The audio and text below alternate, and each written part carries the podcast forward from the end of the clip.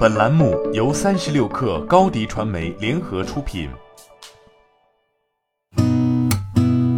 八点一刻，听互联网圈的新鲜事儿。今天是二零二二年三月三十号，星期三。你好，我是金盛。豆瓣发布公告称，因业务调整，四月十八号私密小组将全部停用，六月三十号私密小组功能正式停止服务。在此之前，小组组长可提交申请，将私密小组转为公开小组。财联社消息，针对日前市场有关深圳二手房参考价将上调百分之三至百分之五的传言，深圳市住建局昨天表示，二手住房成交参考价格的发布是为落实我市房地产调控的工作安排。按照深圳市住房和建设局关于建立二手住房成交参考价格发布机制的通知要求，定期发布。我们会视调控要求和市场形势适时对价格做出相应调整，并于近期在深圳市住房和建设局官方网站、微信公众号等官方网络平台发布。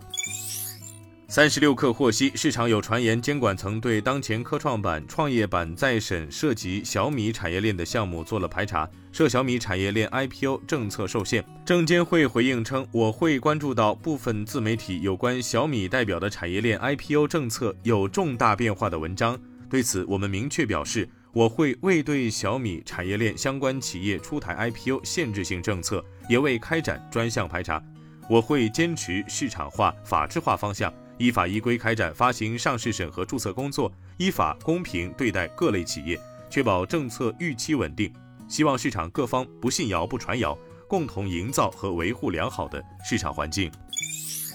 据河南日报消息，河南省餐饮服务从业人员佩戴口罩规定草案提请河南省十三届人大常委会第三十一次会议审议。规定草案明确，从事加工、制作、传菜、配送、外卖等直接接触入口食品的餐饮服务从业人员，在工作时应当规范佩戴清洁口罩，佩戴口罩应当遮住口鼻。当口罩出现脏污、损坏、异味等情况时，应当及时更换。从业人员未按规定佩戴口罩的，应当责令整改；拒不改正的，处一百元以上二百元以下罚款。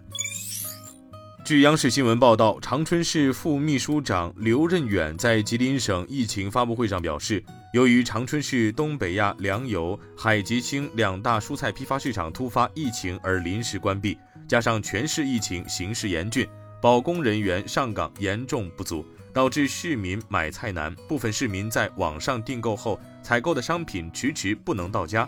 由于工作不到位，给市民生活带来的影响和不便，我们向广大市民表达深深的歉意。省委省政府统筹启动联保联工机制，市政府组织多渠道加大备货力度，每天有一千吨左右蔬菜包直达长春，缓解分拣配送人员不足问题。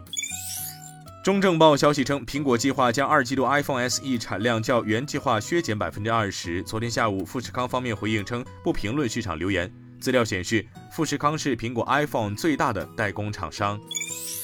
据凤凰网科技报道，SpaceX 公司的一名高管表示，随着公司在下一代宇宙飞船项目上投入大量资源，该公司已经终止了新的载人龙飞船的生产。对于 SpaceX 来说，将载人龙飞船的数量限制在四艘，进一步显示出了开发下一代月球和火星火箭星际飞船的紧迫性。由于发动机开发障碍和监管审查，星际飞船的首次发射已被推迟了数月。SpaceX 正学习如何维护舰队，并在不耽误繁忙的宇航员发射任务的情况下，快速解决意外问题。今天咱们就先聊到这儿，我是金盛，八点一刻，咱们明天见。